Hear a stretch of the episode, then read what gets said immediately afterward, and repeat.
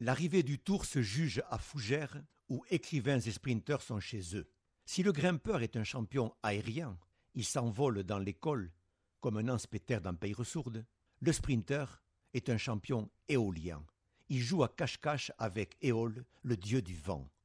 C'est pour cette raison qu'on ne le voit jamais. Il roule toute la journée à l'intérieur du peloton, protégé d'un vent dont les caprices sont permanents. Il ne montre le bout de son nez qu'à l'occasion d'un sprint intermédiaire, histoire d'engranger quelques points pour le classement du maillot vert. Puis il disparaît de nouveau. Il ne ressort que pour le sprint final, le sprint royal, dans le sillage de ses équipiers qui roulent à bloc, s'écartent et lui ouvrent la porte.